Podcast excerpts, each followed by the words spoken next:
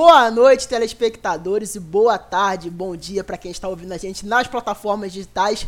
Estamos de volta, dessa vez para o segundo episódio né, da nossa terceira ou terceira temporada? Ou quarta temporada? Eu acho que estamos na quarta, se terceira. não me engano. Terceira? Terceira temporada. Da nossa terceira temporada, do nosso queridíssimo e amado CBLOL, no qual a gente vai falar sobre a grandíssima segunda rodada desse grande campeonato aí que abala corações e vários espectadores ao redor do nosso Brasilzão de meu Deus. Comigo temos ele, nada mais nada menos que o nosso queridíssimo grande homem, Bruno Andrade. Calma aí. Eu tava xingando o. o. Moleque, velho, o João Mário tá spamando o símbolo do Atlético Mineiro no chat, velho. Deixa ele, Pelo pô. Amor é, de o galão, Deus, cara. é o galão da Márcia, é o galão da Márcia. Pelo amor de Deus, esse cara, velho. Esse cara é um misólogo. Mas enfim. É, bom dia, boa tarde, boa noite. É, Tamo junto aí pra falar de mais uma etapa. Mais uma etapa não, mais uma semana de, de CBLOL. Que eu já vou ser sincero logo, logo no início. Que semana ruim. CBLOL tá uma merda agora no início de assistir, pelo amor de Deus. E temos também o nosso queridíssimo mago das análises, torcedor do Philadelphia 76er, Gabriel Polhelo. Você já começou dando informação errada, porque eu não torço pro Philadelphia 76ers, eu torço pro Portland Trail Blazers. Mas tudo bem. É, boa noite para meus companheiros de bancada. É, bom dia, boa tarde e também boa noite para quem está ouvindo nas plataformas de áudio. Como o Bruno antecipou, foi uma semana com nível muito abaixo pelo mas lá, vamos nessa, que a gente tem bastante coisa para falar. E deixar claro que eu só falei que eu sou torcedor do 76 é pra você trazer, você vai com essa camisa quase todo episódio, então, né? A gente, a gente meio que, que, que traduz. E temos ele, o nosso queridíssimo e grande homem aí das redes sociais aí, que causa muitas... Amado por muitos e odiado por poucos, nosso queridíssimo grande Eric Kretz. Eu, eu diria que a proporção tá em 50-50. É, pô, obrigado pelo convite, de verdade. Eu queria participar disso aqui faz muito tempo, já tá falando com, com o Podela já. Só que, é, como três dos, do, dos três integrantes aqui não gostam de mim, aí fica meio difícil de participar. Mas, pô, é muito bom estar aqui pra falar do CBLOLzinha, né? Que é, eu poderia, eu poderia, assim, fazer cor a opinião do Brunão, só que eles iam me marcar no Twitter pra encher o saco. Então, vou ficar aqui. Bom, começando essa, essa grandíssima rodada do CBLOL, gente começa sempre na ordem da tabela é, do Leaguepedia, a gente não segue a tabela do CBLOL, porque é mais fácil acesso do Leaguepedia. A gente vai começar falando sobre o grandíssimo, o poderoso Mengaço, que a semana terminou 4-0, continua invicto no CBLOL, e a Kabum Esports e os seus core, os coreanos e seus capangas aí que estão 3-1 nessa terminaram a semana 3-1 e seguem na vice-liderança do campeonato. Falem aí, Bruno, começando pelo Bruno, sobre esse, os topos da tabela. O Flamengo, acho que é aquele Flamengo de começo de, de split. É um time que acho que ele tem a capacidade de entender o meta, entender o que está forte muito rápido. Isso vai desde jogadores a comissão técnica. Então esse início deles aí 4-0 é algo é, esperado. É um, uma das grandes forças aí que estão vindo para essa etapa. Mas ainda acho que eles ainda pecam em momentos do jogo, principalmente acho que mid-game. Alguma das decisões deles de mid-game é, ou atrasa para eles acabarem vencendo, ou eles acabam tipo, se perdendo durante o jogo e como a gente viu bastante no, no split passado, eles perdem esses jogos. Até agora eles não perderam, mas eles tiveram confrontos. É, eles tiveram confrontos que dificultaram bastante é, as vitórias deles, principalmente contra a Red. Acho que eu posso estar enganado, mas acho que o jogo contra a Vorax também foi um pouco é, tipo, para lá e para cá em relação à vitória.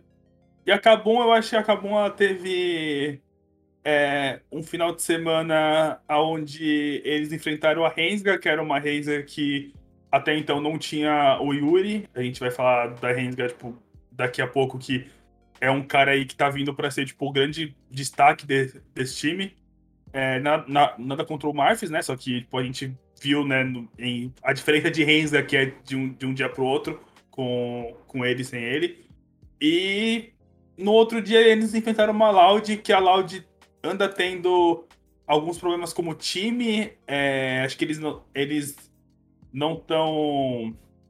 eles não estão conseguindo, tipo, sincronizar as coisas, tipo, timing direito, seja ward, enfim, a gente fala da loja depois. Só que esse final de semana foi um final de semana, mais um final de semana que o Weiser e o Ryan jogaram demais. Eu acho que o time todo é, foi muito bom, acho que o conjunto dos cinco jogadores foi, foi, foi muito bom. Mas só pra não ficar falando só dos coreanos, dos coreanos, eu acho que o Dzave, eu gostei do que o Dzave apresentou. Eu acho que ele clicou demais, principalmente no, no, no jogo contra a Loud. Acho que os posicionamentos e ultimates de caixa, de caixa dele foi muito bom. Foram ultimates muito bons. E assim, foi um final de semana de 2-0 aí que acabou por vencer Rensga e Loud, que tal que a gente coloca, né, como eu falei semana passada, não lembro de qual time, mas como eu, a gente coloca eles tipo brigando por uma última vaga para playoffs assim tal, eu acho que foi muito interessante eles ganharem desses dois times para lá na frente. Se eles ganharem de novo, aí já tem critério de desempate, eles podem ficar à frente. Pode ela? Pode ir, Kratos, é, é você que fala agora, tá? Beleza, desculpa, então. É, desculpa a gente não ter contado. Eu não tenho, eu não tenho, eu não tenho o script aqui, não. eu acho que, assim, o, o Flamengo, ele tem uma um mid game, mid late game bem decisivos, Brunão. Eu não vou chegar a concordar assim com você em relação às decisões de mid game, não. Mas, por exemplo, o early game deles é é subpar, é abaixo do que se espera de uma equipe assim que tenha tanto talento, não é mecânico, por assim dizer. Eu acho que o Netuno ainda não encaixou perfeitamente. É, tá exercendo uma função aí que, pô, adaptada ao meta, faz com que ele dê um, um DPM altíssimo durante o, jogo.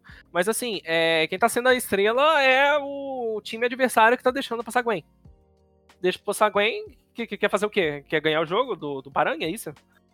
E, assim, eu, eu acho que não faz tanto sentido é, essa essa cobrança, assim, em relação a, a, algumas equipes, né, que a gente está vendo aqui no CBLOL, uma cobrança gigantesca, assim, em relação ao Vorax. Eu, eu vi é, muito comentário de Twitter, mas é comentário de Twitter, né, de cobrança em relação ao Vorax, que, poxa, falando que a Vorax, ela é, tá abaixo do esperado, etc, que é, perdeu feio para PEN, algumas coisas do tipo, perdeu feio para Flamengo.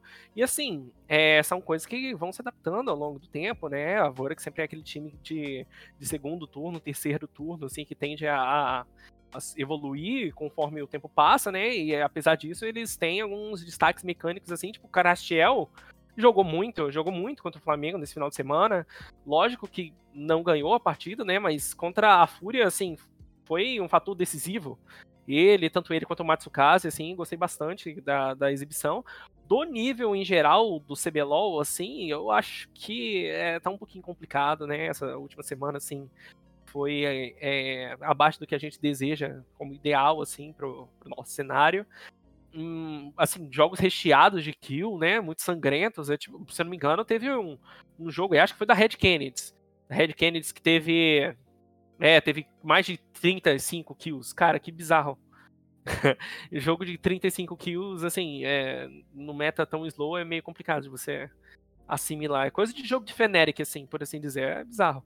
Eu acho que a gente pode ter um, um, um, um desenrolar, assim, do que a gente pensa como é, times de playoff, no sentido de que é, os confrontos diretos estão fazendo muita diferença, né? A Penha aqui tá 2-2, mas ela tá 2-2 com, com uma derrota para Rensga e uma derrota para Flamengo, né? Tem, tem muito que buscar aí ainda. A tabela pode favorecer a eles aí, no sentido de eles ainda pegarem a Miners, ainda pegarem NTZ, que são times assim que não estão é, desempenhando o melhor deles, né? A própria Loud também, inclusive, mas a, a Loud tem aquele diferencial, né, de já ter pegado a Miners sei, não tenho muita fé na Miners, não. É, mas é coisa minha. Não sei se é coisa de vocês também, mas é. Minha eu sei. É, é isso. É, só pra esclarecer que aqui no podcast a gente tá tratando os mineiros da Netshoe tal como um, um, um, caso que a gente tem clássico aqui no nosso podcast da Fúria nos últimos dois splits. Então a gente tá tratando, acho que dá pensando da mesma forma sobre os queridíssimos mineiros da Netshoes. Mas vai, Podela. Bom, é, Diferente do split anterior, onde o Flamengo foi dominante, o Flamengo passa, está 4-0, mas não é um 4-0 dominante. É, claro, a equipe foi superior nos jogos que teve, mas é, eles tiveram drafts muito superiores, como o Kretz disse, deixaram o Gwen passar em dois jogos. E no, no jogo contra a PEN, não só o Gwen passou, passou, os, os picks mais fortes do meta passaram. Então, assim, alguns jogos vêm sendo condicionados por draft, mas é, o Flamengo não, não é tão dominante assim, como também concordo com o Kretz, o early game não, não vem sendo tão impactante, o Ranger não vem conseguindo construir muitas coisas no early game, é, algumas movimentações que tendem a acontecer no nível 3, ele não está participando, ele não está criando, ele não está é, sendo participativo nesses momentos do jogo, então acho que ele está devendo um pouco nessa questão, mas o é assim, o Flamengo não é dominante, isso é um ponto, o 4-0 acho que é um 4-0 que, que mente em certo aspecto, porque quando você vê o, quando você vê a tabela e você vê uma equipe como o Flamengo como 4-0, você crê que tenha sido dominante. Não foi. Foi um, foram jogos condicionados por draft, ou onde o Flamengo puniu erros do, dos adversários, como foi o jogo contra a Vorax. Contra a Vorax, não, contra a Red no domingo passado. O Flamengo puniu um erro da Red de posicionamento, encontrou a luta e venceu a partida.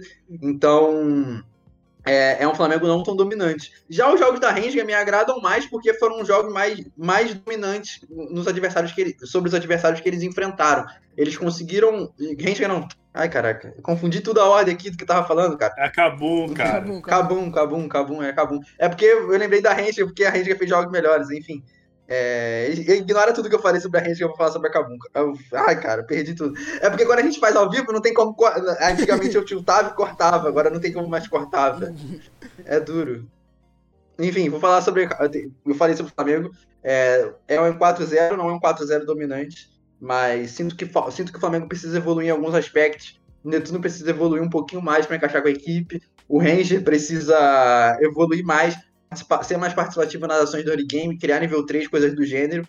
E já a Kabum, a Kabum tem, tem algo que eu sempre falo é, em fase regular. O time que consegue encontrar a identidade primeiro tende a sair na frente dos outros, porque tem um playstyle montado enquanto os outros estão trabalhando nisso ainda. E a Kabum é um time que já tem tudo muito certo, tudo muito montado. A gente sabe que o, top, o topside vai ser o lado forte do mapa, eles vão entregar recursos na mão do Ryzer e na mão do Ryan, e o jogo vai se rodar em torno disso, enquanto Evrot Zave escuro vão executar uma função de absorver mais pressão, de jogar de forma menos com menos recursos e tentar ainda assim ser relevante no jogo. Então acabou um time com identidade. Tendo essa identidade, eles conseguem ser superiores a times mais frágeis nesse início de temporada, principalmente levando em conta que muitos elencos no CBL trocaram de, de nomes. A gente teve, tive, mudança na Netshoes Miners, Fúria, é, a própria a própria Ranger que eu citei quando eu me perdi, mudou de elenco. Então, assim, times mais frágeis acabam tendem a vencer por conta de ter uma identidade criada é, então a identidade já montada. Então acho que esse é um fator muito relevante para a vice-liderança da Kabum. E creio que na metade, a partir da metade do split, nós poderemos ver a Kabum descendo o nível por já ter alcançado um teto de evolução, por já ter, por já ter alcançado seu teto de evolução, enquanto seus adversários de campeonato estão em busca dele ainda. Certíssimo. Mandou. Bom, continuando agora, e agora sim, falando sobre a grande Rensga e a Loud. A Rensga terminou essa semana 3-1 e a Loud terminou essa semana com 1-2-2, entrando na lista aí dos próximos times aí de CBLOL, que a gente vai falar sobre o meio de tabela, terminaram sobre o 2-2. É, mas falando a, a, agora sobre a Rensga, deixar claro, né, que o Bruno já falou antes, que o Yuri não jogou é, a partida contra Kabum, é, por conta da punição que ele sofreu por conta de comportamento tóxico na, na, na solo kill, e sabe-se lá Deus o que ele falou, né? Para tomar a multa de, do que ele tomou, do, do, do, valor que ele tomou de ter ficado um jogo sem jogar, coisa boa provavelmente não foi. Mas como não veio a público, vai ficar só no nosso imaginário mesmo. Mas, é, destacar, e eu acho que é importante deixar esse, esse ponto claro, que com o Yuri, a Renga ainda não perdeu. A Renga continua 3-0 com o Yuri, sem o Yuri. É, mas, enfim, não, não vale pra tabela. A Renga segue na segunda posição com 3-1. Olha, a Rensga é, pelo que a gente está conseguindo ver aí, eu acho que o, o Yuri e o Croc até então estão se pagando, né? Porque geralmente quando a gente. A gente já falou isso em vários outros podcasts, né? Mas só que é, geralmente quando você quer ter a ideia de se trazer um, um estrangeiro, seja coreano, europeu, americano, enfim, tipo, é, aqui, aqui pro Brasil, você tem que trazer esse cara para ele desempenhar melhor, melhor do que o, do que o, o, os jogadores que a gente tem aqui, perdão. E, cara, eu tô gostando de ver o que o Croc e o que o Yuri estão é, apresentando. Eu acho que eles estão. Eu acho que o, o duo deles acho que tá indo muito bem. O Croc com o TF dele, eu não sei se é o principal campeão dele ou se é um dos principais, mas até agora eu achei que ele jogou muito bem com, com esse campeão. Ainda acho que. Eu ainda acho que a botline da Rensga pode melhorar um pouco é, em relação ao que eles vêm apresentando. Acho que o Damage. O, o, o, o Damage eu até gosto, tipo, até tô curtindo a maneira que ele vem jogando recentemente. Já o outro companheiro dele de bot eu acho que tá devendo um pouco. Então. Assim, cara, Rensga em um geral, tipo, se a gente for contar, tipo, só as partidas com o Yuri, é um time muito bom. É um time que. Eu acho que eles demonstram esse problema de comunicação que eles já falaram ter, né? Porque eles comunicam em português, inglês e, e coreano. Então acaba tendo uma. acaba tendo um bololô de, de, de línguas e coisas muito grandes lá, lá dentro. Mas eu acho que é um time que, assim, eles começaram muito bem agora, eu acho isso bom. Eles venceram, tipo, eles venceram a PEN no, no domingo, que até então é o último. Foi que ganhou o último split. E é um time que a gente tá cogitando aí para chegar no mínimo é, em final. Então, assim, acho que eu gostei. Acho que eu tô curtindo, assim, o que a Enga tá mostrando com os dois coreanos. É... Agora, sobre a Loud, eu acho que a Loud tá. Em questões de mapa, eles não estão jogando nada bem. A Loud no jogo contra Kabum não, se, não tipo, setou nenhuma ward de flanco para impedir a, a, as chegadas do Weiser. É, eu acho que eles, em questão de draft também, tá sendo um pouco duvidoso, porque eles estão ficando geralmente campeões imóveis, como vários em cima de é, três engagers, três tanques, né? Tipo, três. Não, é, não necessariamente tanque, mas tipo, três campeões que aguentam bastante é, lutas contínuas. Então, eu acho que esses problemas é, de, é, de mapa é macro, né? Macro, micro, eu sempre me confundo. Macro. É macro? É, é macro, né? É. é. É, que quando ela tá falando, ele tá mutado. Mas enfim. mas, mas, enfim. É, esse problema, tipo, geralmente de macro, assim, eu acho que a loja tá devendo bastante. E eu acho que os jogadores estão percebendo isso, que a cada, tipo, na escuta que, ele, que a Riot divulga, é, principalmente o Tai, ele vem chamando, tipo, muito atenção para isso, porque eles estão muito focados em, tipo, luta, luta, luta. Só que na hora que eles tipo, tomam alguma é, iniciação, tomam algum gank, alguma coisa assim, eles estão meio perdidos, sabe? Então acho que a Loud precisa arrumar, tipo assim, muito rápido esses problemas em mapas, porque os times já estão percebendo e estão jogando contra isso. E eu acho que a cada semana que passa vai ficando mais fácil de, de, de você enfrentar a Loud. Ô, Podela, só muta de novo que teu, teu fundo tava, tava pegando. Mas vai lá, Kratos. É, assim, sobre, sobre a Rensga, eu acho que esse 3-1 aí é uma mentira. Assim, é, praticamente são 3-0, porque você jogar com um cara que você selecionou para Academy e, assim, não teve a semana completa de treino, sem sinergia, e ainda com um coreano, assim, isolado na, na sua line-up, não é para contar como uma, uma, derrota de verdade, assim, a, a, meu ver. Eu acho que é, o, a Rensga, assim, tem esse, esse asterisco do lado do 3-1 dela. Não é um 3-1 que nem o do, da Kabum, né? Que, assim, é um 3-1 real. Assim, se a Rensga tem um asterisco, o 3-1 da Kabum também tem um asterisco, né? Modo de dizer. Aí, como o Podelo disse assim, eles encontraram, assim, uma identidade real, assim, no, no começo dos games deles, né? E acho que a Rensga também passa por esse, esse, essa, como é que eu posso dizer, esse fator. Assim, eles têm a sua identidade definida, é, algumas coisas permanecem desde o split passado, né? E, por exemplo, acho que o, o fator assim do, do Chiari ser um solo laner com prioridade no draft é assim decisivo para Rensga, né? Eles sempre têm o, o Chiari tendo uma atuação assim com pouquinho mais de jungle proximity, né? E é, isso aí faz com que os outros times tenham uma certa dificuldade em responder, assim, é, algumas plays no top. Eles draftam muito bem, draftam muito, muito bem. Talvez seja o, o time que melhor drafta aqui no, no CBLOL. Não sei dizer, assim, se realmente é, é, contestado por outra equipe, né? Mas é, talvez seja o melhor time em relação ao draft aqui no CBLOL. Como o draft que eles fizeram contra a PEN na, na última rodada aí, que eles ganharam, poxa, aquilo foi um nó tático praticamente, né? Não posso dizer assim dessa forma, mas foi um nó, nó tático, né? Eu acho que é, a própria resposta de vôlei contra o, o Renekton, assim, para não sofrer tanta agressividade no começo da lane, é muito bom uh, e acho que a, a Resga tem esse, essa, esse que a mais, esse dedo do, do Papai Gaff, sabe? Que é uma pessoa que eu tenho muito carinho e tenho, assim, é, toda vez que eu tenho a oportunidade, tem que é, enaltecer o trabalho dele. É, eu penso isso. A Loud, eu acho que esse 2-2 mente também. Eu, eu sou um cara assim que, que como meu amigo Caio Figueiredo, não gosta de números. é, eu acho que, por exemplo, esse 2-2 da Loud, as duas vitórias da Loud, beleza. Aliás, as duas derrotas da Loud, beleza. Elas são.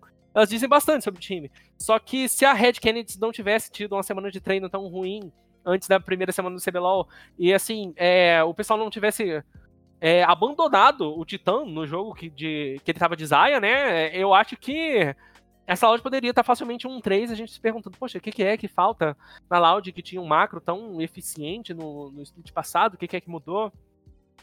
E assim, é, acho que a Loud ela tem muitos fatores a mudar, muitos fatores a mudar. Acho que dos times que estão 2-2, ela é o pior. E assim, eu não, eu não, acho que seja um reach eu dizer isso, porque é, mecanicamente eles têm suas noções e etc. Mas o, o Cells ele vem fazendo jogos bastante controversos, é, é, ele tá desconexo do macro do resto da equipe, a rotação de macro da própria equipe tá complicada, eles têm um bom early game, não vou negar, o early game deles é eficiente, mas parece que eles se perdem ao longo do jogo, assim, e talvez, é, como o próprio Tai tenha dito, é, o calling tá muito em torno das fights, e assim, é, isso acaba complicando um pouco para como a gente tem de expectativa para a equipe da Loud, né, que chegou a abrir 2-0 na campeã brasileira aí, né, antes da, do reverse sweep, mas poxa, é, é, um time que a gente já viu ter muito sucesso sobre outros nomes, né, sobre é, sobre a bandeira da da INTZ, assim, né, que eles tiveram o, o Tai aí tendo bastante sucesso, na né, Putz, não me vem à cabeça agora. Acabou a Redemption. É, acabou um Redemption, que tiveram, assim, o mesmo esqueleto da Loud aí, que eles tiveram é, essa base, eles mandaram bem. Eu acho que essa sinergia, assim, é uma opinião minha, é uma opinião minha. A sinergia tá começando a se desgastar um pouco e eu tenho que ver como que vai ser, assim, esse futuro pra Loud ao longo das semanas, né? Mas eu não vejo tudo como preto no branco, não. Não tá muito claro, não tá muito amigável o clima aí pra Loud pro futuro. Eu, por exemplo, é, vou deixar isso aí pra sessão do palpites, né? Mas é, o futuro tá complicado aí pra Loud, a meu ver. Cara, o, o host do podcast sendo desmoralizado em praça pública aqui, mas. Ah, que isso, cara? mas tudo bem. Não, e, e, e, e, antes de falar, é, eu acho que só importante adicionar que a Loud foi um dos poucos times que não mudaram a, a, a line-up, né, como, como um todo, né? Teve uma adição da Academy, mas não mudou a line. Ainda teve a adição do, do Lorevis, né? Que o Lorevis voltou pra, pra comissão técnica. Voltou não, né? Veio, né? Ele já era da Loud, mas do Free Fire. E chegou pra comissão técnica, voltou Eu ao, acho, ao eu acho que a primeira etapa ele já tava, ele cara. Ele tava na Academy, ah. se eu não me engano. Tava só ah, tá. Ah, tá. Entendi, entendi. Mas pode dar continuidade, Padel. Vai lá. Bom, na questão individual, acho que a Loud tem algumas limitações claras a primeira é a do é a de Champion Pool. Acho que a Loud tem uma limitação de Champion Pool muito grande. O Dudes é um cara que, quando tá fora da caixa, ou de alguns campeões tease, como foi muito no passado que ele jogou de Iber e de Senna, ele tende a, a ter desempenhos baixos, a ter desempenhos ruins. Foi o caso, por exemplo, da partida dele de Varus. Acho que ele não itemizou direito também. Eu entendo que a itemização de, de Letality é mais forte por conta de todos os buffs que aconteceram. Mas nesse jogo específico, ele não tinha absolutamente nenhuma fonte de DPS contra três bonecos que está com vida. Você tem que fazer. É, você tem que fazer ataque speed on hit, não adianta. Não pode fugir disso. Nesse jogo específico, a itemização que ele fez não foi a melhor. Acho que faltou a interpretação do boneco, a interpretação do jogo. Acho que a, a, o Dinquedo o Dinquedo, quando tá fora de um campeão que tem como, tem como conceito dominar a rota, ele treme também. O Victor dele não é um bom Victor. É, ele joga muito, claro, ele joga muito bem de Sylas, joga muito bem de Akali, mas de Victor ele não é tão bom assim. No split passado ele não teve boas rotações com o campeão. É, a, enfim, não funciona. O Milkyo idem. O Milkyo também tem uma limitação de pool. Melhor, os melhores jogos dele foram com o Dir. Quando ele não teve o Dir na mão, ele não conseguiu apresentar algo sólido. E o Tai é um cara que vem sofrendo bastante por conta disso. Porque ele está sendo colocado numa função de carregar piano, de jogar sem recursos. E ele, a partir disso ele não consegue entregar o melhor que ele pode para a equipe. E e esse, essas, esses são pontos individuais que a Loud vem pecando. E conceitualmente falando, de forma coletiva, é um time que perdeu muito a noção das coisas, como o jogo funciona. A partida contra a Kabum, por exemplo, eles, te, eles tomaram o mesmo flanco sete vezes. E assim, é só você, é só você ir pro lado, é só, só você pegar teu suporte, gastar o tempo do teu suporte para ele guardar as laterais, as partes escuras do mapa na sua lateral, que você não vai tomar um TP nas costas, ou se tomar TP nas costas, vai poder se defender. Não foi o, ca não foi o caso, a Loud tomou muitos flancos de forma idêntica várias e várias vezes, utilizou, utilizou as wards na posi nas posições erradas e gastou o tempo do suporte de forma errada. Isso fez com que eles tomassem flancos de forma consecutivas. Agora, passando para outro time, que é a Rensga, acho que a Rensga é mecanicamente sólida, o duo de mid jungle é muito sólido mecanicamente, o Croc, e eles, como o Kretz disse, com o, a prioridade para o Chiari no draft, eles conseguem elaborar um 3v3 no topside muito sólido. Com Croc, Yuri e Chiari, eles conseguem jogar o script muito bem os três juntos. E isso faz com que o time consiga ter um bom desempenho, enquanto o Damage e o, e o Trigo fazem sua função do outro lado do mapa. Eles jogaram na semana passada,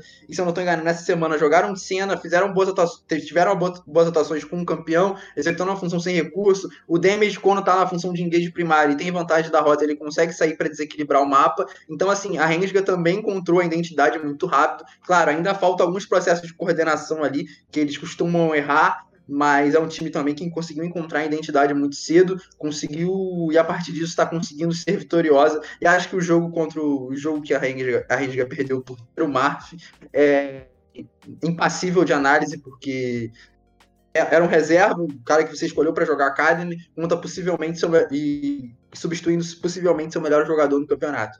Então acho que é impossível analisar uma partida como essa. Acho que a Renga está muito bem até aqui então. Certíssimo. Dando segmento aí à, tabela, a gente tem a Pen Game, atual campeã do campeonato, que também terminou a semana com 2-2, e a Red Candice, que para, para a surpresa de, de muitos, se reestruturou no campeonato depois da semana 1 horrorosa, horrenda, horrível, é, no qual a gente, a gente ficou muito preocupado com, com o futuro dessa lineup que estava tanto tempo junta e é, teoricamente teria que se, que se provar, né? E teria que se mostrar e teria que ser superior nas primeiras semanas, é, principalmente na primeira. É, mas voltou a, a, a, ser o que a gente esperava, venceu a INTZ e venceu a, a, os mineiros da Netshoes. Então, Red aí mostrando realmente que voltou a ser o que era antes e que aparentemente a primeira semana foi só uma, uma escorregada aí fora do, do, do, do roteiro. Olha, a PEN eu acho que eles tiveram uma partida muito boa contra a Fúria, porque acho que a Fúria, mais uma vez, acho que ela não veio é, preparada é, essa semana. Eu senti. Enfim, a gente pode falar sobre a Fúria depois, mas eu acho que é óbvio que quando o time vence, ele tem, tem o um mérito dele, mas eu acho que se a gente for falar desse jogo de PEN e Fúria, eu acho que talvez a gente critique mais a Fúria do que fale sobre os, os acertos que a PEN teve. Agora, no jogo contra a Rensga, eu tô sentindo que a PEN, ela tá, tipo, é, nesse playoff, nesse playoff não, nessa fase de grupo, eu tô achando que eles estão, não é inventando, é arriscando. Eu acho que eles querem é, arriscar, eles querem ver, tipo, até o limite onde eles podem ir, seja em questão, tipo, de gameplay solo ou em questão de draft. Eu acho que o Robô, que é um campeão, tipo, o robô, que é um cara que ele joga. Ele acho que ele sabe jogar, né? De, de Renek, com esses campeões assim. Eu senti que ele. É, ele que ele quis, tipo, é, dar a cara um pouco a mais no jogo. Eu acho que ele quis, quis criar, tipo, situações de jogo onde ele, na nossa é, concepção, e acredito que na deles também, é, eram erradas, eram um pouco, tipo, passar desse ponto. Eu acho que ele quis pra ver, tipo, até onde ele, ele, ele pode chegar e tal. É, a Kali na mão do Team, tipo, é um campeão que. Acho que na LEC, vocês podem falar melhor, acho que é um campeão que não perdeu ainda, né? Tipo, é um campeão que tá com 100%, 100 de win rate. Ele, ele, perdeu ele, o jogo. Ah, perdeu, perdeu um jogo? Perdeu, perdeu. Larsen ganhou, Larsen. Larsen ganhou de Jace. Ah, tá. Então... Mas era um sub-time, se eu não me engano. Uhum. Enfim, tipo, ela, ela, ela, acho que ela ganhou 5 e perdeu 1, um, é alguma coisa assim, né? Então, Exato. é um pick que tá muito forte. O Tino trouxe aqui pro Brasil ele não jogou bem. Eu acho que a Zadaga dele lá tava é, de plástico, que ele não matava ninguém, não dava dano em ninguém. É, nesse, nesse jogo contra Renzo eu até gostei sobre é, a maneira que o, que o BRTT atuou. Eu acho que eu senti que ele tava trabalhando muito no poke em algumas teamfights, sendo que ele, ele poderia dar cara e dar é, ataque, ataque básico.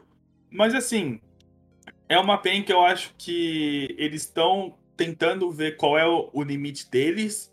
Eu, eu espero que isso tipo, não atrapalhe eles tipo, é, para as próximas semanas, porque de fato a gente sabe que é um time muito bom e, e as atuações que eles fizeram contra a Fúria e contra a Vorax acho que é o, o que mostra o que é a PEN. Então, vamos ver, vamos ver para as próximas semanas aí, porque eu acho que a PEN é um time que com certeza vai evoluir muito mais tenho certeza que eles têm coisas a aplicar que eles aprenderam lá no, lá no MSI ainda. E sobre a Red, acho que é, é um final de semana onde a gente viu o Titã jogando muito. Titã, que ainda, na minha opinião, continua sendo o principal AD Carry que a gente tem aqui. E esse final de semana acho que provou bastante. É, o posicionamento dele nas teamfights são muito bons. O, no jogo de Jinx, que ele deu Pentakill, acho que foi to total mérito dele. E como a Red, né, depois de uma semana onde basicamente largou ele em teamfight, começou a jogar com ele em teamfight e foi, e tipo assim, deu é, é, resultado. No jogo contra. No jogo contra Miners, a gente é, pôde perceber, principalmente com o vídeo que a, a Riot lançou hoje, que eles estão de fato lutando junto, tanto que a, a, questão de, de, de fight nesse jogo, eles falaram que era pra fightar junto com o Avenger, que tava de Akali, e a, e a Akali dele realmente foi muito boa. Foi um dos destaques aí que teve é, nessa segunda semana. Então, assim, acho que a. Acho que a, a Red teve só um, um final de semana ruim, onde como o Kratz falou, eles tiveram treinos ruins e isso acabou é, passando pro é, passando pro campo. Mas vamos ver para as próximas semanas, porque eu acho que o time da Red é muito bom. Eu acho que eles têm jogadores mecanicamente muito bons. E eu só espero que eles continuem nessa curva de, é, nessa curva de evolução aí de crescimento. E espero que eles acabam não perdendo isso, tipo, no final de campeonato, como acontece geralmente com muitos times aqui no, aqui no Brasil, igual, né, aconteceu com eles, né, que eles estavam liderando junto com o Flamengo, tipo, várias rodadas e no final eles acabaram jogando muito mal e a Vorax foi lá e passou eles. É assim, é, para falar um pouquinho mais sobre a PEN, os drafts deles são, assim, complicados. Eu acho que isso é um fator assim que já vai de algum tempo e os drafts são complicados. Eu acho que finalmente o pessoal pensou em formas de punir a PEN com a limitação de Champion Pool e essas coisas, limitação de playstyle. E a PEN, ela tem um fator decisivo nas vitórias deles, estar à frente. Estar à frente. Quando a PEN não está à frente, no começo do jogo, ela tende a desandar. Ela tende a desandar. Assim, e ela joga um snowball bastante efetivo. Talvez seja o único time que sabe jogar um snowball efetivo aqui no Brasil. Não sei dizer, assim, se é isso aí mesmo, com certeza. Mas é. Eu penso que seja o único time, assim, com a capacidade de snowballar aqui no Brasil, seja a PEN. É, eu acho que eles estão pagando muito para ver mesmo. Talvez por desconfiança, talvez por desrespeito, talvez por. Não sei. Milhares de fatores possíveis que não tangem a, a discussão de agora. Mas, assim, a PEN é um time que dispensa apresentações, né? É um time que tem uma função bem clara para cada coisa. Acho o pacing do Carioca previsível. Eu acho tudo muito muito fácil, assim, a, a, a respeito do pacing do Carioca. Só que a, a previsibilidade dele faz com que ele seja, assim, efetivo na sua previsibilidade, tal qual a RNG 2018. Gente, surgiu uma emergência aqui, coisa rápida. Vai lá, vai lá. Pô, dela, dá, dá, Pô, dá, eu... dá, continuidade aí ao, ao Não, falando sobre a PEN, ele falou sobre a PEN, ele falou um ponto importante pra mim, que são os drafts. Acho que os drafts da PEN eles são muito. Eles sofrem. É, a PEN sofre muito em draft sem necessidade. A escolha de Akali, por exemplo, é conceitualmente sem sentido algum na composição que a PEN tinha, e não só na composição que a PEN tinha, contra a composição da, do adversário. A Akali, para as pessoas entenderem, a Akali foi a última escolha do lado vermelho, ou seja, ela foi a última escolha do draft, ela foi a décima, ele, ela foi, a foi o décimo campeão escolhido. A Renga tinha Volibear, Sejuani e, e Silas. Três campeões de range baixo. Você tem o Israel. Conceitualmente, Israel é um campeão que domina terreno. O que, que você quer ter contra três frontlines de range curto e um, um Israel que, que, controla terreno? Você quer ter também um midlane que controla terreno. Ou seja, a escolha de Victor e até a escolha de, e até a escolha de Syndra seriam melhores escolhas na, naquela, na partida contra a Ranger para fazer com que o draft fosse funcional. Se a PEN tivesse é, Victor e Israel, possivelmente eles poderiam ter vencido o jogo, porque o BRTT ainda conseguiu encontrar boas lutas e o Tinoz teria conseguido controlar a backline, ter, ter, teria conseguido controlar a frontline, no caso Chiari, Krok e Yuri, para defender o BRTT e o BRTT teria ficado livre aplicando dano. A, a, a frontline da Ranger seria neutralizada e a PEN poderia ter acesso à backline da, adversário. Então, assim, conceitualmente, a escolha de Akali no, como, como último pick não fez muito sentido. Claro, é um campeão muito forte, como o Bruno citou. Na LEC, geralmente vem sendo first pick, ou no máximo não passa da primeira rotação de, de escolhas.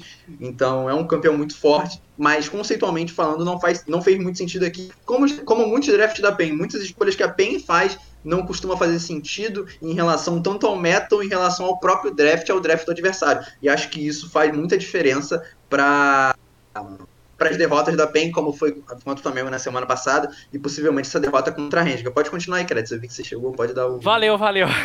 É, voltando a falar um pouquinho disso aí, eu acho que o draft da PEN contra o Flamengo. Ele praticamente não faz sentido. Eu, eu acho até borderline disrespectful. Assim, eu acho Caralho. um pouco desrespeitoso. De verdade, de verdade. É, você deixar Gwen, Viego e Rumble passar pra primeira rotação. É a primeira rotação do, do Blue Side. Tipo assim, você deixou passar Gwen, beleza, você tem que ter um plano contra Gwen. Mas deixar Viego e Rumble passar pra. É, é, pra mim, pra mim é, é bizarro. Pra mim é bizarro. Eu, eu, eu acho que não tem muita, muita coisa para você falar sobre essas derrotas aí da PEN que são em assim, em relação a draft. Porque a gente não sabe o, o, o potencial real da PEN, a gente não sabe é, o que há de verdade, o que há de, de palpável no, no, no, time da PEN. Assim, é, pode ser um time que vem para ganhar de novo, vem para o bicampeonato, mas pode ser um time que é por causa essa esses erros de draft aí, na verdade, sejam limitações, e então é muito fácil você draftar contra um time que é limitado, que demora para aprender as coisas. E o meta shift talvez é, possa ter feito com que esse time tenha diminuído assim na produção. É fato. Eu é... acho que o jogo contra a Fúria também, falando sobre draft, acho que o jogo da Fúria, quando a PEN ganhou, também é um draft ruim, porque eles escolhem NAR em cima de Silas, e a gente sabe que Silas costuma ser uma escolha em cima do NAR, eles costumam ser uma escolha onde a, as pessoas fazem Silas em cima do Nar por vários e vários motivos. Tudo bem, a Phase Rush foi nerfada, então o Silas ainda o Silas tem um pouco de dificuldade para trocar com o Nar na rota, mas o objetivo de ter o Silas é você poder roubar o ultimate do Nar e ser impactante nas teamfights. Então assim, você não escolhe um campeão que na teoria é counter contra um Silas, contra um uma, um campeão que é counterado contra o counter dele, sendo que o counter dele foi escolhido no blind. Você não escolhe Kiana também no blind, para ser sincero. Kiana é uma escolha que você não pode fazer no blind, acho que nem o líder faria Kiana no blind, o líder não escolheria Zed no blind. Então, assim, o, o Tinoz também escolheu Kiana no blind, sendo que nem a main dele, nem é um campeão que ele produz tanto, faça tanto sentido assim. É um draft que conceitualmente não faz sentido e a PEN repete, repete essas escolhas ao decorrer do tempo. Não sei o porquê, não sei se é de respeito ao adversário, creio que não, porque a, quando você entra, você quer entrar para ganhar, mas definitivamente são escolhas que não fazem sentido na minha visão. Eu só queria destacar o belo Fisk do Kratz e o comentário do, do, do, nosso querido amigo JP Flygon aqui no chat, pedindo pra, pra tradução ocorrer após um, um, um comentário em inglês aí, sempre que possível. Pra quem não é Quase é... desrespeitoso. na beira do desrespeito, ok? Pra você que não sabe inglês, João Santiago. Para todos é... aí que não fizeram Fisk aí no chat, por favor. É, verdade, tem essa, né? Agora, sobre a Red Kennedy, eu acho que a primeira semana foi muito. Foi a par. Assim, foi, foi uma semana que deve ser esquecida. E é, né, é basicamente inana inanalisável. Ah, será que essa palavra existe? Aí tá falando pra eu falar português? Eu não sei falar português, pô. Não sei falar português essa merda. Mas enfim, eu acho que é, a primeira semana da Red Candies foi muito diferente do que a gente tem como é, diretrizes da equipe, né? Obviamente, nessa segunda semana aí, eles enfrentaram equipes ruins, ruins. A equipe da Minders é uma equipe ruim, né? Não, não preciso dizer muita coisa. E a NTZ ainda não encontrou o seu, seu espaço, assim, não encontrou sua maneira é, ideal de se jogar. O Sting não tá tendo brilho estatístico como ele teve em outros splits. O, o House ainda não se encontrou assim com o que é a de ideal do planejamento estratégico da equipe. É, e a, isso faz com que as vitórias da Red Kennedy e tanto as derrotas da Red Kennedy sejam completas incógnitas também.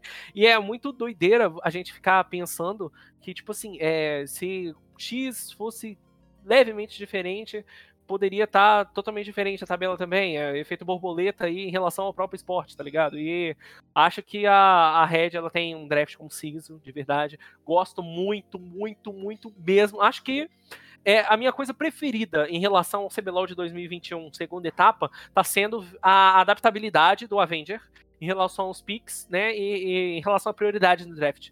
Você pode picar uma coisa pro Avenger no, no B1, ou você pode picar uma coisa para ele no R5. Você pode picar uma coisa para ele que seja tanto dependente de é, jungler, como totalmente independente do jungler. Você pode picar uma coisa para ele que tem alto gold share e uma coisa que tem baixíssimo gold share. Não faz diferença. O Avenger vai jogar bem ele vai jogar bem.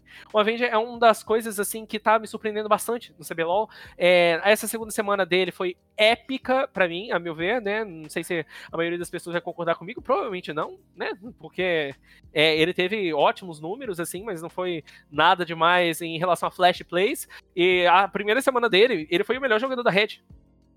Eu acho que é, a gente tem que destacar essas coisas, porque é, é uma coisa assim que já vai, já vem de algum tempo. É, o Avenger tá se desenvolvendo como jogador, assim, e, e se a gente não parar para apreciar a gameplay do Avenger, é, quando ele tiver jogando bem, assim, você pode. Você não vai poder fazer o seguinte: jogar na cara das pessoas e falar assim, eu falei que esse cara é bom. não vai poder fazer isso. E, e, eu tô fazendo isso agora para poder fazer isso no futuro. Vou falar assim para vocês, é isso.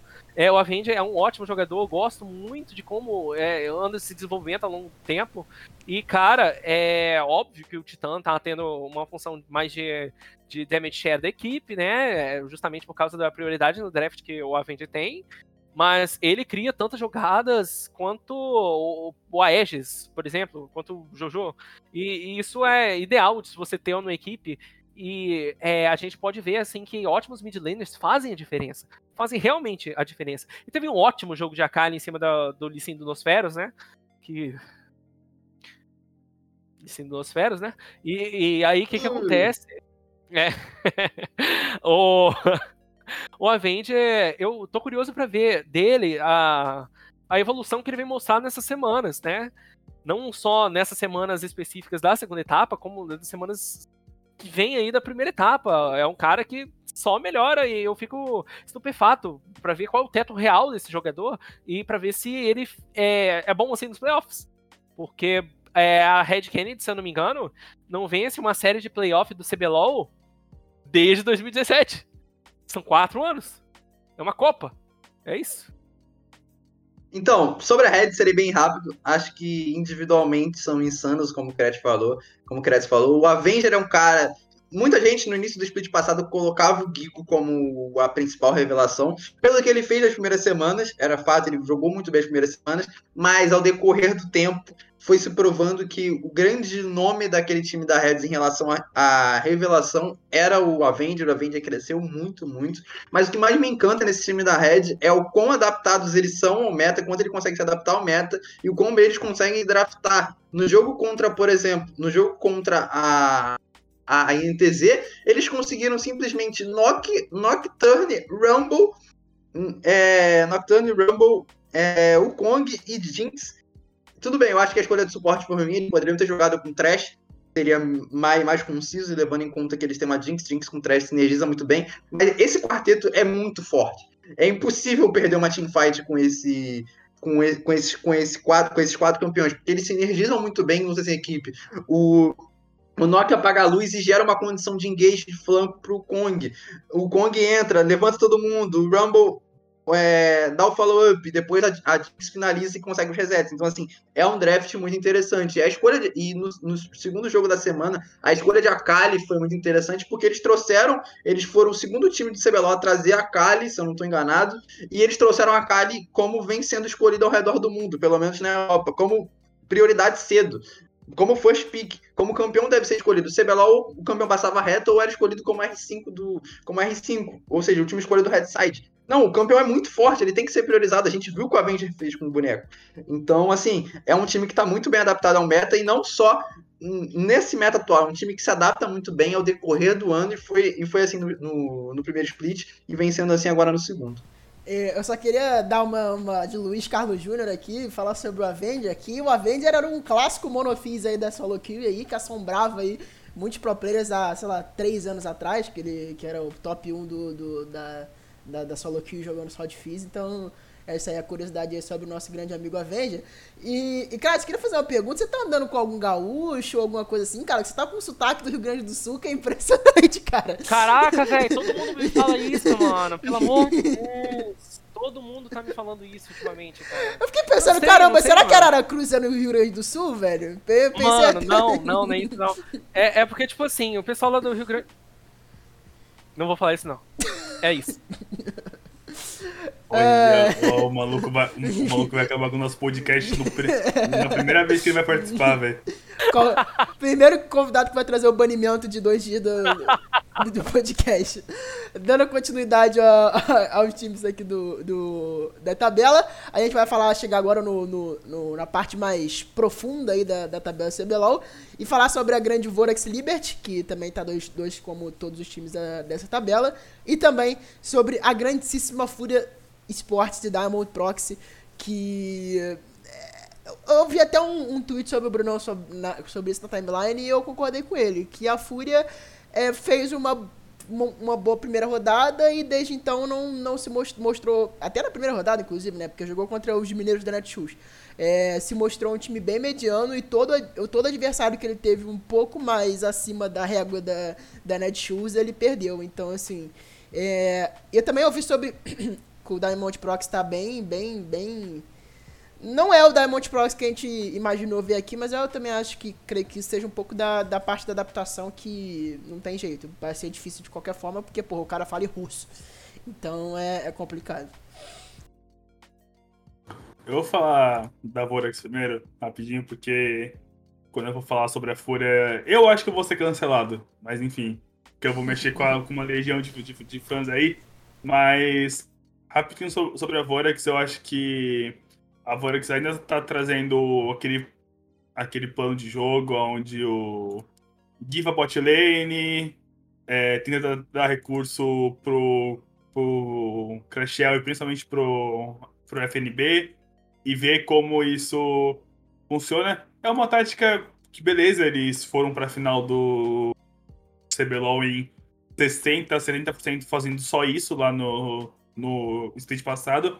Só que eu acho que eles cometeram um, um erro de draft contra o Flamengo de que o Kratos ele já até chegou a comentar, que deixou passar Gwen, aí, se não me engano, passou Silas também, Ezreal, que são, tipo, três campeões aí que estão. É, e na semana passada. E na semana passada foi a PEN que fez isso, né? No primeiro sim, sim, sim, sim. Então, eu acho que. Eu acho que. Sou super acordo deles continuarem fazendo aquilo que eles gostam, mas eles têm que começar, tipo, a trabalhar isso e melhorar para para começar a ganhar jogo, subir na, na tabela, começar a fazer a, a, as ações de jogo deles com mais é, eficiência. E. Oi? Ah, não, achei que a gente tinha falado alguma coisa. Só tossi, só. Ah, tá. Agora, cara, agora sobre a Fúria, é... Vamos lá. Eu sei eu entendo que no competitivo as laners jogam pro, pro jungle, diferente de 99% das coisas que acontecem em solo kill, onde o jungler tem que jogar pra lane. Eu sei que o N não tá. Faz uns três anos aí que ele não, de fato, não tá no melhor momento lá da carreira dele. Eu sei que o Tyrion, nesse início, ele de, deixou a desejar bastante em relação ao que o pessoal tipo, sabe o que ele pode jogar. Mas quatro jogos e eu ainda, tipo, não tô vendo se pagar a contratação do Diamond Prox. São só quatro jogos? São só quatro jogos. Ele pode, a partir da, da semana que vem, aí, virar o Canyon e carregar todo o jogo é, pra Fúria? Pode. Mas até então ele não fez isso. Então, para mim, são duas semanas onde se ele tirou uma nota 5, se ele foi, tipo, mediano, foi muito, sabe? Eu, novamente, eu sei que as solo laners da Fúria, tipo, estão desejando muito. Então, tipo assim, estão jogando muito mal. De fato, estão jogando muito mal. Mas eu não acho que até agora o Diamond Prox, ele, tipo. Ele se pagou é, em relação ao que talvez estavam planejando com ele, estavam planejando, tipo, ele fazer uma função aqui que não tá dando certo. Mas enfim, a minha opinião é essa. Eu acho que o time da Fúria, em um contexto, tipo, em questão de time, assim, ele tá muito abaixo. Em questões técnicas, tipo, falando é, jogador por, por jogador, as solo laners de fato estão muito fracas. Eu acho que o Jockster, ele teve um, um início, a, acho que a, a, primeira semana dele foi muito boa, e essa segunda semana ele já, tipo, caiu demais. Então, vamos ver. A Fúria, tipo, ela tá numa incógnita, sabe? Ela tá vindo numa semana bem, no outra ela tá vindo numa semana ruim. É, que me, o, que me falaram é que a Fúria tá indo, tipo, às vezes ela tá indo bem nos treinos, às vezes ela não tá indo, e isso tá refletindo muito, muito é, durante sábado e domingo. Então, vamos ver. Mas, assim, na minha opinião, até agora, tipo. Eu acho, eu acho que o Diamond Prox poderia ter, tipo, jogado um pouco melhor, ter mostrado coisas melhores, porque.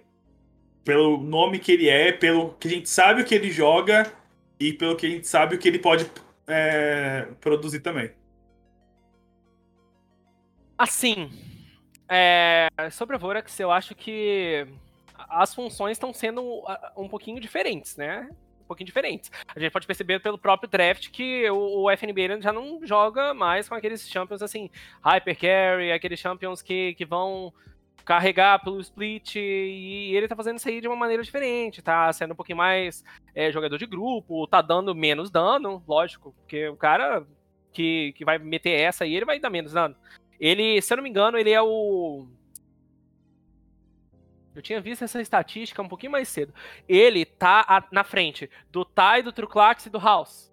Como. Apenas desses três como damage share, né? Como detentor de damage share. Ele tem um damage share assim, de mais ou menos 20%. Quando ele já chegou a ter 29% de damage share da equipe. Não sei se é por questão de como a Vorax enxerga o meta, não sei se é, é uma forma diferente deles estarem executando o próprio jogo, mas assim, eu acho um, uma espécie de. Eu posso dizer? Potencial desperdiçado. Porque o FNB, ele é um carry natural.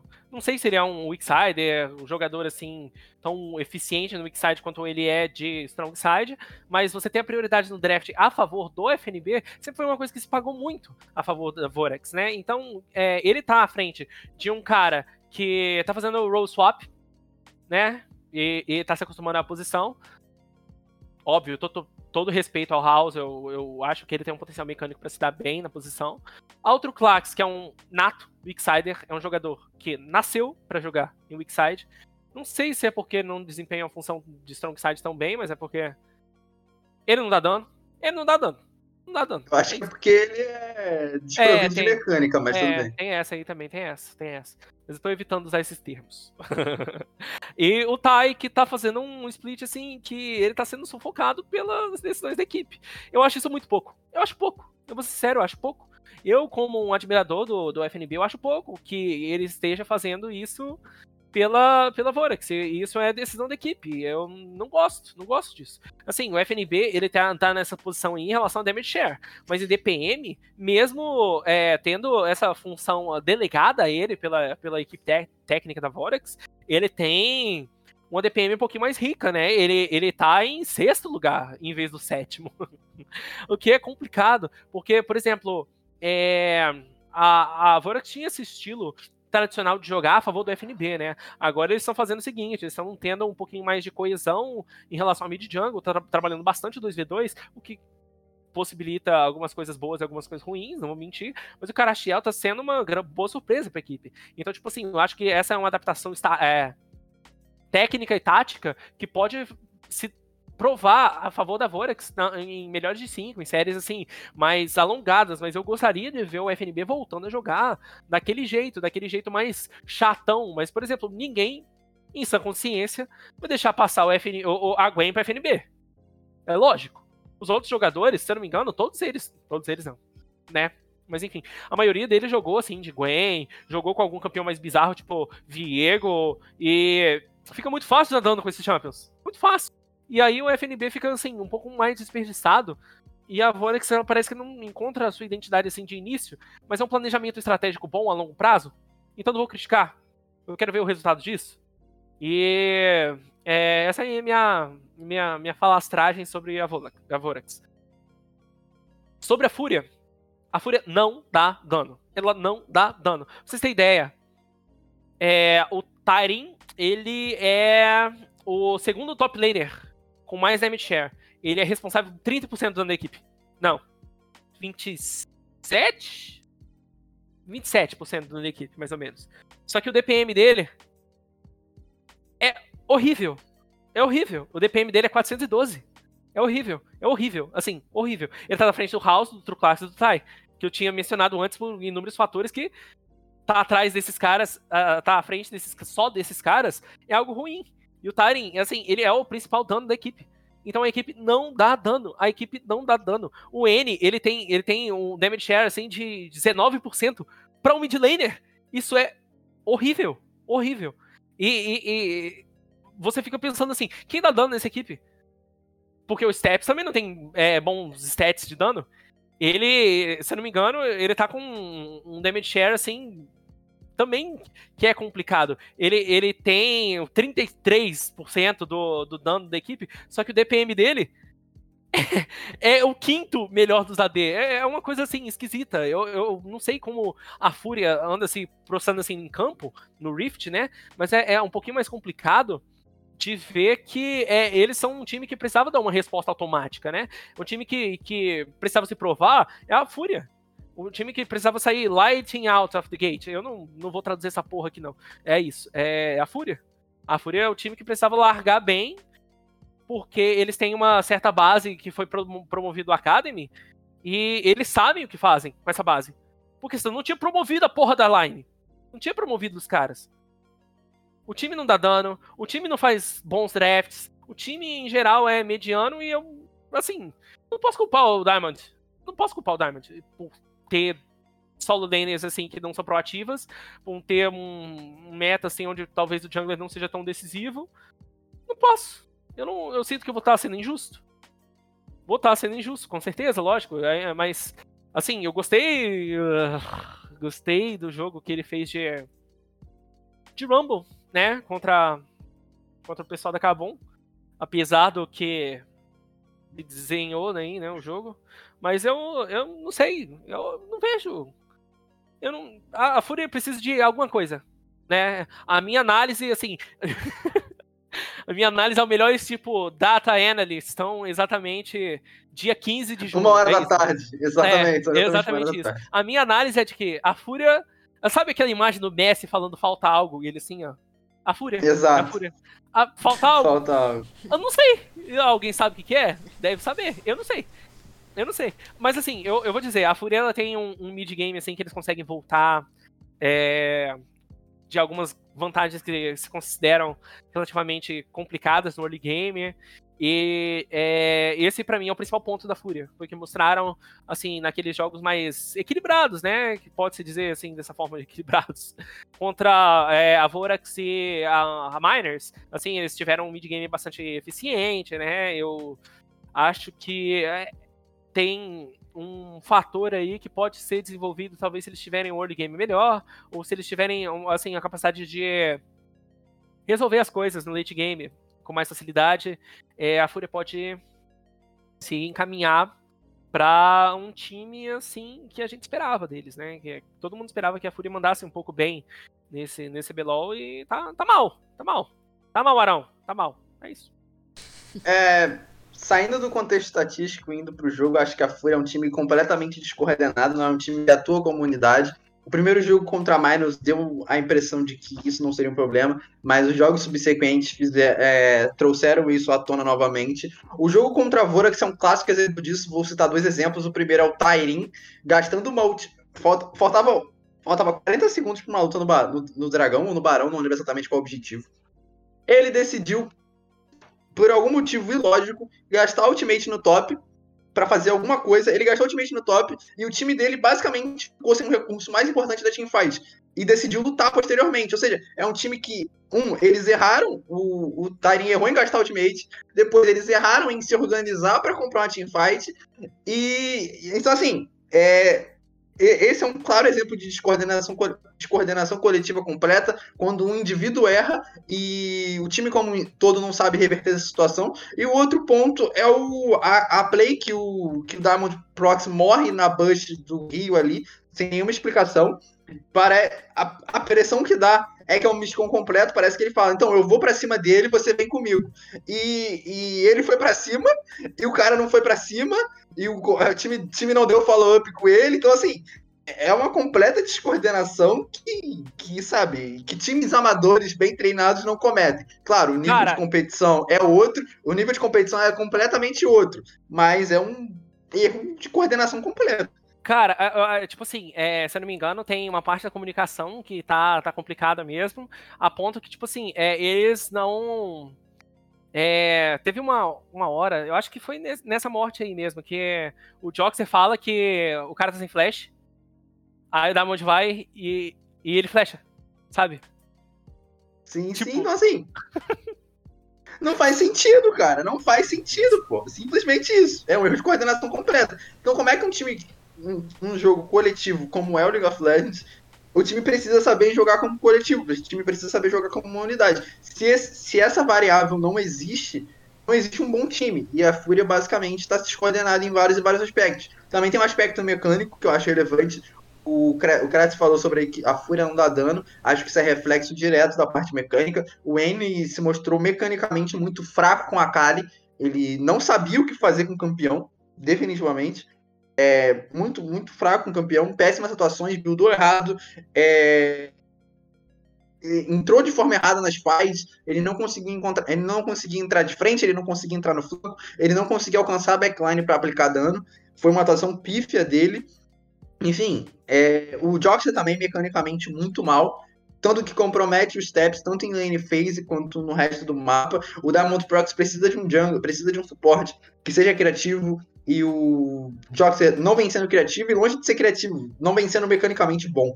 Então, são fatores que condenam completamente a atuação do Diamond, como, como o Kretz falou, nós não estamos num meta atualmente onde o jungler seja tão relevante em relação a carregar uma partida. Então, claro, acho que o Diamond podia aparecer mais, lógico, acho que ele poderia tentar algumas movimentações, alguns ganhos nível 3, mas isso vai de como a equipe está interpretando o jogo. Então, no geral, é uma equipe completamente descoordenada.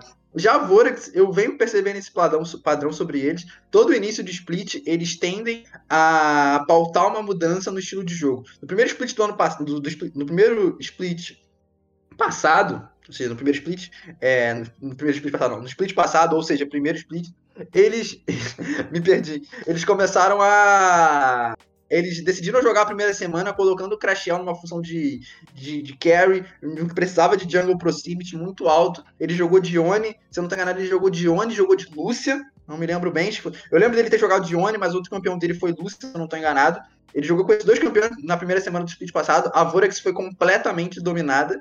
E enfim, e nesse, e nesse, nesse início do segundo split, eles estão adotando um playstyle diferente, como o Cress falou. O FNB já não é mais o ponto de, de de recurso principal deles, eles estão distribuindo esse recurso melhor pelo mapa, eles estão fazendo uma espécie de adaptação estratégica pensando a longo prazo, então acho que não é justo julgar a, a, a Vorax por esse corte pequeno de início de segunda etapa. Mas dentro desse corte, eles não estão tendo as melhores atuações possíveis, eles não estão sendo limpos em relação a macro, eles não, tão, eles, não tão, eles não estão tendo as melhores decisões de macro possível, como eles já tiveram no passado, eles eram um time que era muito assertivo em tomar decisões e punir erros do adversário. Nesse recorte da segunda etapa, eles não estão conseguindo fazer isso tão bem. Claro, é um processo de adaptação completo, mas acho que nesse início do segundo split, eles estão tentando é, trazer uma coisa nova para pensar no longo prazo e pensar no playoff, que foi um ponto onde faltou para eles, faltou repertório. No, no playoff, na série, melhor, na série Melhores de 5, faltaram repertório. E se você quer vencer a série Melhores de 5, você precisa ter uma variedade estratégica grande, um leque de escolhas maiores para sagrar campeão. Trazendo um, um brate pronto aqui bem rápido, é, vocês acham que por ter um. por ter tido, na verdade, né? uma academia tão dominante e um projeto que continua hoje, vocês acham que algum alguém do Academy poderia mudar esse estilo da, da Fury e salvar uh, a, a Fury desse... Kick. Kick. Ele dá dano. O Kick dá dano. O Snake, Kick é o mid do, do Academy, tá, Caio? Não sei se você sabe. Não, sim, sim, sim. sim, sim. Ah, tá. Kick, Snaker. Big Bet. Os dois dão dano. Big Bet. Os dois dão dano. É, eu sou, sou a favor do Betão também, sou um grande fã do Betão. Salve aí, Betão. É o Betão, pode ser, pode ser. Eu Mas enfim, assim, acho eu acho que, que não, não é, pode mudar é o É muito cedo pra falar isso, acho que é muito cedo pra falar isso também. Acho que é muito cedo pra falar isso, início de campeonato, é, as coisas precisam se encaixar, mas eu acho que a Fúria tem ferramentas no Academy caso necessite de trocas. Acho que o Snaker é um bom AD Carry, eu já disse, eu venho dizendo isso desde antes do CBLOL começar, o Snaker é muito bom AD Carry, o falou do Kik, que é um bom mid laner, temos o Big Beto, que é um psicopata de, de Fury Craft, então é, tem bons nomes caso a Fúria necessite de realizar substituições. Fechando a grande tabela do CBLOL pra gente encerrar, a gente tem a INTZ, que nessa semana não teve, não teve vitórias, né? A única vitória deles foi contra a Loud uh, no domingo da semana passada. E a Netshoe Miners, que ainda não mostrou para que veio no campeonato e segue com quatro derrotas. É, não sei é, se, se eu provavelmente posso isso pode ser clipado e eu vou ser cobrado para isso mais futuro, mas eu não acredito que a Netshoe Miners vá, vá sair dessa zona da degola aí muito dificilmente. É um time que além da, de toda a reestruturação de dentro do, do, do, time, né, que, enfim, organização, rodo com cruzeiro, mas que isso de fato não, não afeta os jogadores, é, eles têm uma, uma lineup que não me. Tirando o drop, que eu sempre considerei um bom jogador, eles não têm uma, uma lineup que me encanta muito e continua sem encantar.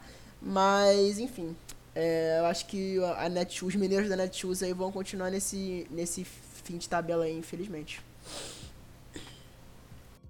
O jogo nesse CBLOL eu já fiquei tipo assim, caralho, é tá tão confiante assim, velho.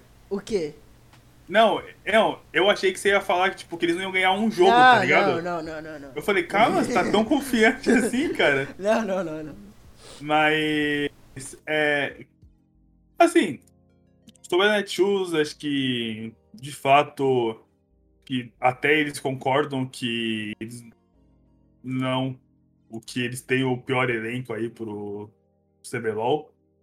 Porque, com todo respeito, eu acho que falta muito em questão, tanto individual quanto em, quanto em time. Acho que o Truquilax, ele.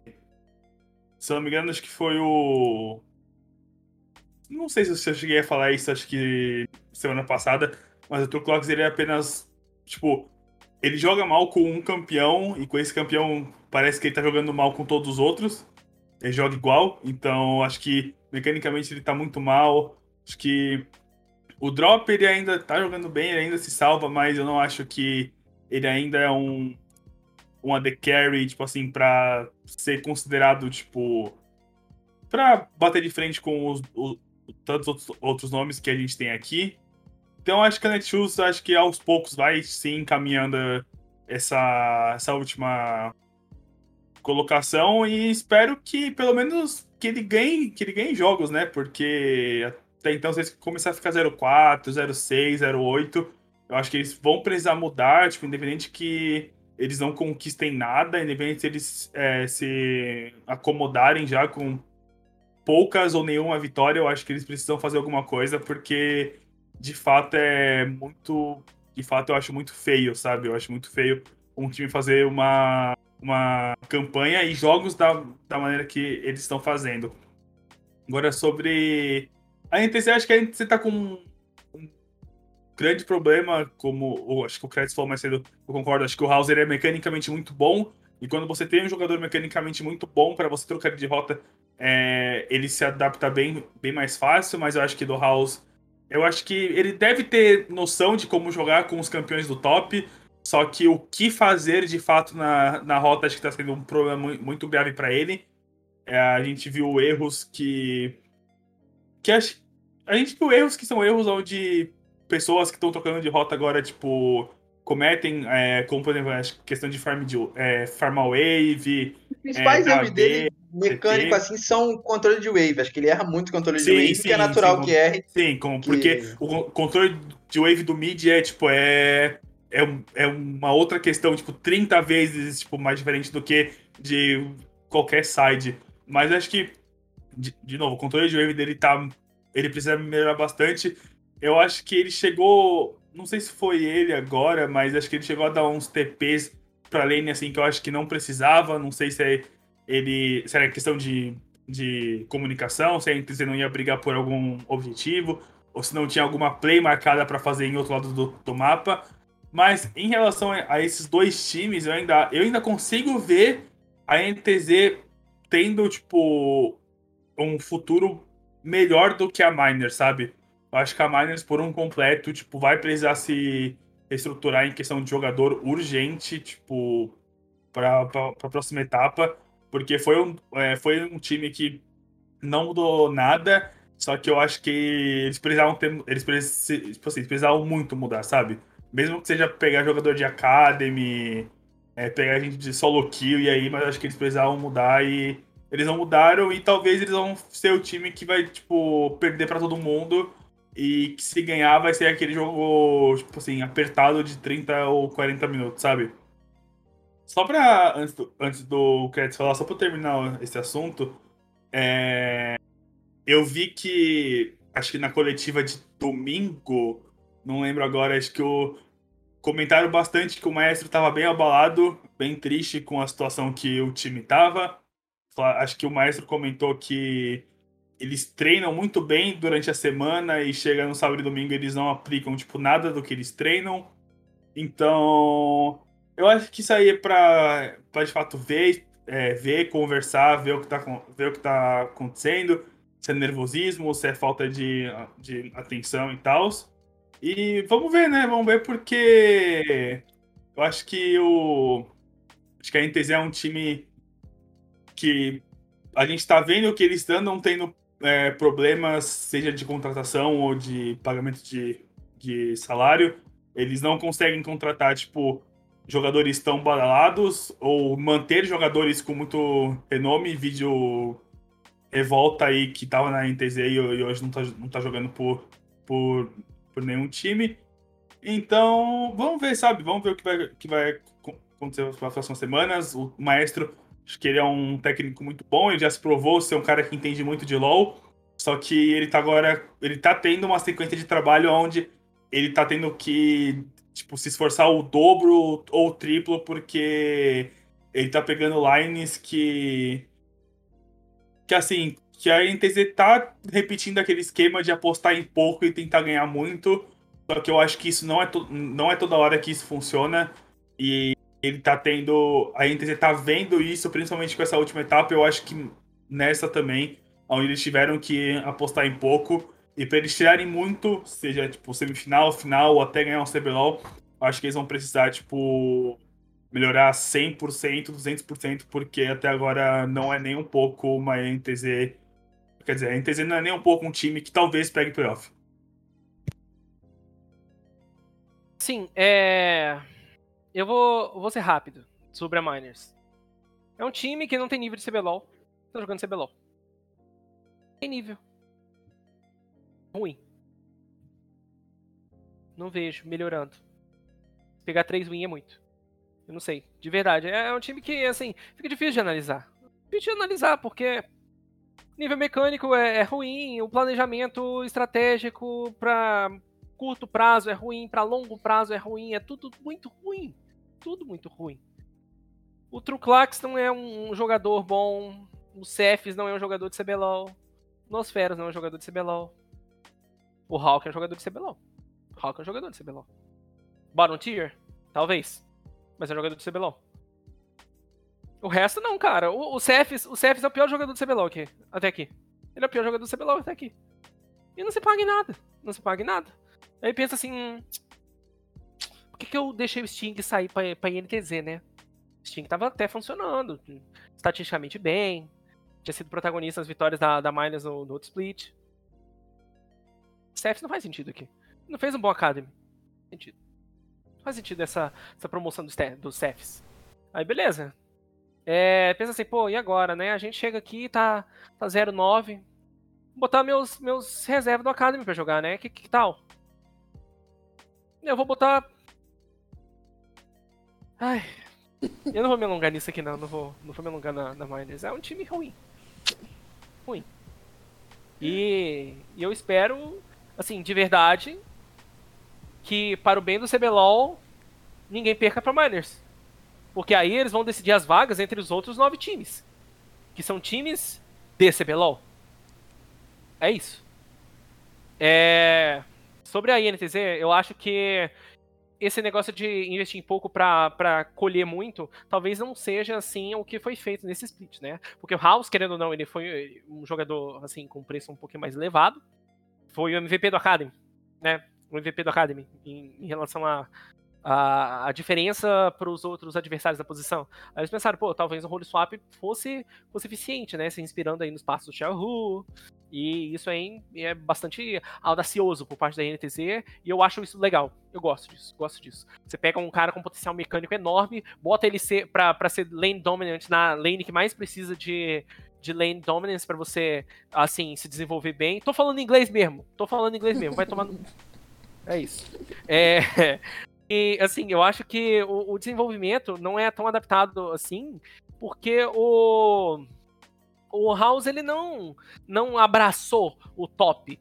E, e talvez eles tenham um resultado melhor em treino que eles não estão tendo no, nos, nas partidas reais, assim, porque é, o nervosismo pega, o House é um jogador muito emocional, quem trabalhou com ele sabe, não tô tô bullshitando nele, não. Até gosto bastante dele, do nível mecânico. Gosto como ele é, nasceu para ser jogador. Esse cara tem uma fome de competitivo, só Deus sabe.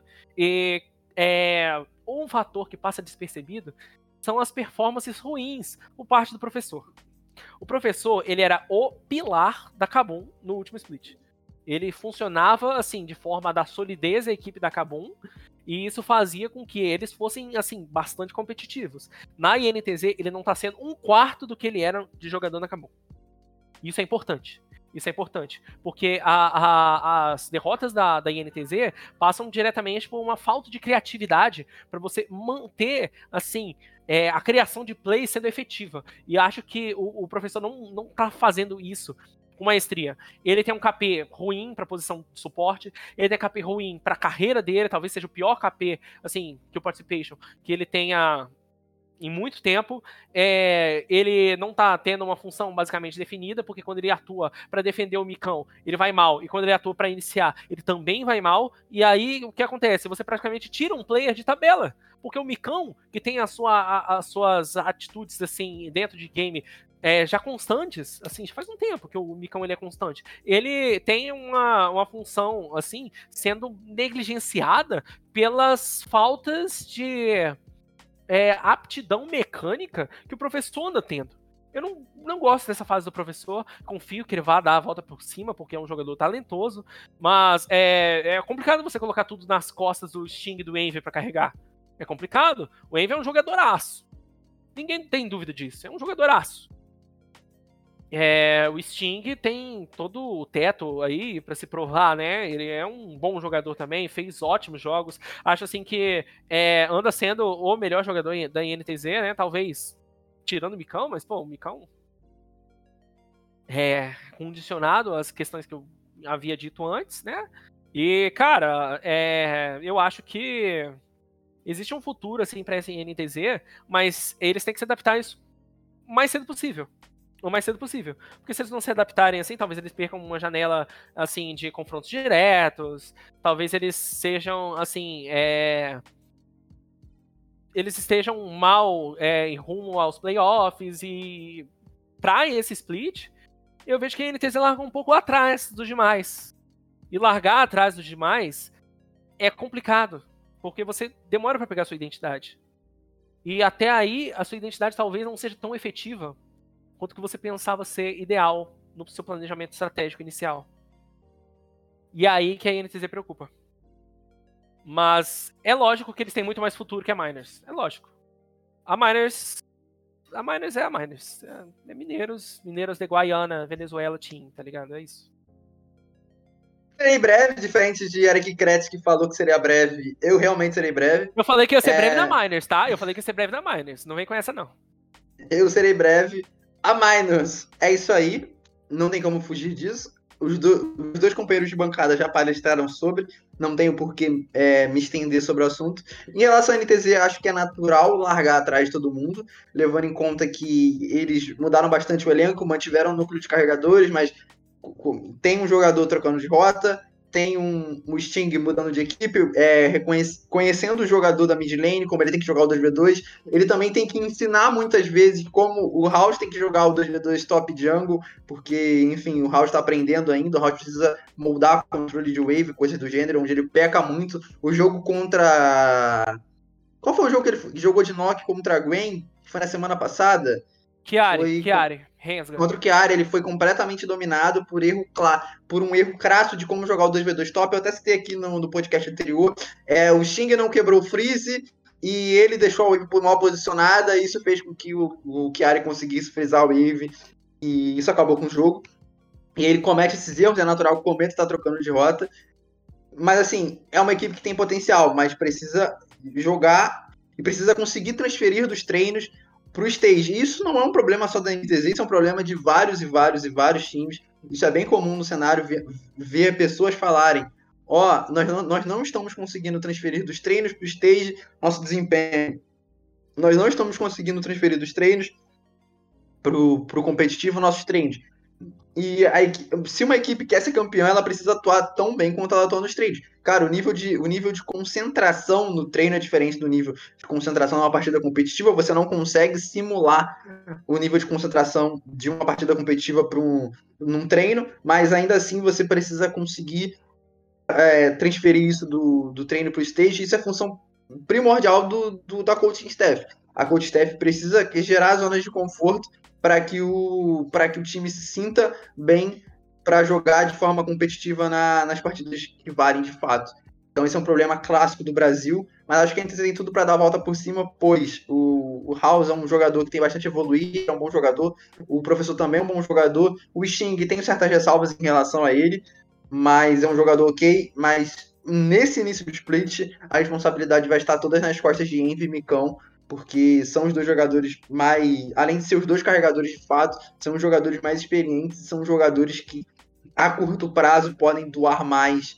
É, doar mais desempenho, dar mais desempenho e, e a partir disso conseguir vitórias.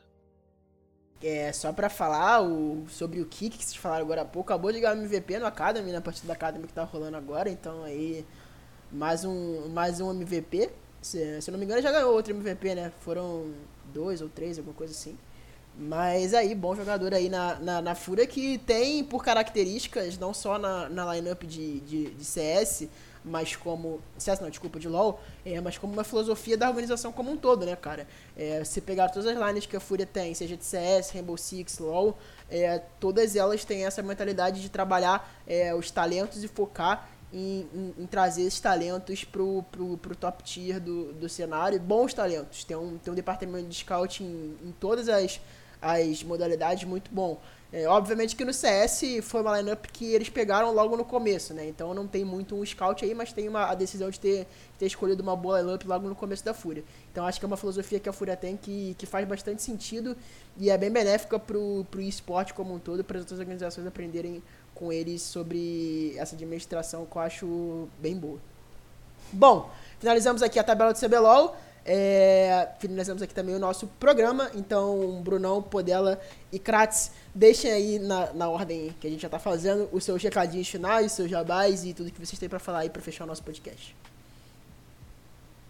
Ah, valeu aí quem acompanha mais podcast, tamo junto.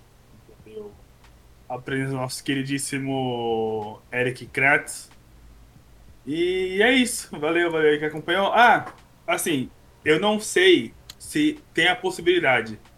Mas como o Cálice, acho que ele givou de transmitir o CBLOL, tipo, de tarde, eu vou ver se eu começo a transmitir, tipo, assistindo lá e tal. Provavelmente eu vou fazer com meus amigos é, pessoais, mas nada impede, tipo, de um dia, sei lá, tipo, eu fazer com o pessoal aqui, com o Caio, com o Podela. Enfim, eu, eu, eu, eu vou ver, tipo, se ele não fizer mais o, o CBLOL, eu acho que eu vou ver se eu abro mais stream aí de, de final de semana transmitindo e tal. E, e aí a gente vai vendo aí. Durante a semana eu vou atualizando vocês lá no meu Twitter, fechou? Então, tamo junto. Você falou sobre aparecer na sua stream, mas eu quero aparecer na sua stream. E aí aí o questionamento. Oi? Brincadeira, brincadeira, brincadeira, brincadeira. Não, cara, eu... piada, piada, anedota, anedota. Piada, piada. Ô, ô, velho. Qualquer dia que você aparecer lá, você me avisa que eu, eu, eu te dou ban. Esse não aparece nunca mais lá. Eu tô achando muito engraçado porque eu achei que o Brunão ia mandar aquela, tá ligado? Não, tipo assim, é, eu vou estar tá transmitindo um negócio aí no meu Discord e nada impede vocês de transmitir no Discord de vocês também, se vocês quiserem. Nossa, ele. Cara, o, o, o Kretz tá tão bilíngue hoje que ele meteu um Discord, né, velho? Caralho. A Discord, é isso, família, não tem jeito. Foda, foda. Ai, ai, é. Então, gente, o seguinte, eu eu tô feliz de ter participado do podcast, de verdade. É, eu gosto muito de como, como vocês se organizam dessa forma mais é, tabelástica, né? Como vocês, vocês fazem. Aí eu, eu invento falar em português mesmo, vocês que pedem pra falar português, vou falar português, essa merda. É, eu eu vou falar, fazer o seguinte, é, vocês que queiram acompanhar um pouquinho mais de jogos asiáticos, né, que estejam aí na stream, é, eu, com uma certa frequência, vou transmitir algumas partidas da LCK. É legal, é, não ligo, meu advogado é bom. É, é, eu vou fazer o seguinte, e, e, isso aí pode, assim, ser até uma promoçãozinha, assim, mais barata da minha stream, mas é isso mesmo que eu tô fazendo. É, logo lá no minha stream, arroba Kratzcasts. Ok? Sempre quando tiver online aí, vocês vão dar um Aí, cara, calma aí, cara. Aqui, ó. Eu escrevo aqui, ó. Escreve, manda ver, manda ver, Brunão. E aí, é, o que, mandar... que Passa. Ah, não terminou, não? Pensei que tinha terminado. Já tem um, não, já, tem, já tem um é clipe. Assim, é assim? Meu Deus, eu escrevi com S. Não, mas já tem, um, já tem um clipe da live dele aí, então clica no clipe. Tem, aí, tem um clipe, tem um clipe rolando aí. Então entra, um entra direto aí pelo clipe e é isso aí. É isso. E é, também é, sei que não faz parte desse programa, né? Mas eu vou falar aqui uma coisinha. É, a Fúria vai ganhar do Flamengo. É isso. É meu hot stake. Fúria vai ganhar do Flamengo. Se não ganhar, vai fazer um jogo muito difícil contra o Flamengo. É isso, é isso, é isso, é isso. É isso. Quero deixar claro, quero pedir desculpas aqui a todos que assistiram. Não, não estive no meu nível de concentração máximo hoje. Não pude entregar a melhor análise possível, pois me embolei bastante com as palavras, me fiz um pouco desligado, confesso. Ficou nervoso com a presença do Kratz. Não, pior que não, eu fui bem desligado mesmo, não sei o que aconteceu. Ele é sensível. É o Vasco, né? Pô, pode falar, é o Vasco, né? Não sei, não sei. Eu fiquei de... Meu nível de concentração hoje não foi mais alto, não estive nas minhas melhores formas para propor as melhores análises aos meus. para propor as melhores análises para o meu público, mas é isso. Muito obrigado quem assistiu até aqui. Peço desculpa a todo mundo que ouviu. Se você ouviu até aqui, você é um herói. Tchau. É isso, pessoal. Muito obrigado a quem deu, deixou o sub, Luan Psiquiatra, por ter deixado o sub na nossa live. É graças a vocês, graças ao Batborg também que deixaram o Prime. É possível de estar dando continuidade ao podcast e futuramente tocando novos projetos que a gente tem a partir de, uma, de um número de subs maior e também com o nosso, com o nosso link da Rivoli, se quiser apoiar mais ainda, você que não deu sub ou não tem sub e quiser apostar, usem o nosso link lá na Rivoli, rivery.com barra pitch do Baron, nosso código pitch do Baron 100, você vai estar ajudando a gente e também é, apoiando a gente e dando continuidade para o nosso podcast crescer cada vez mais e estar tá trazendo mais conteúdo para vocês, que é o nosso objetivo. Então é isso, pessoal. Muito obrigado. Até semana que vem. Tchau, tchau.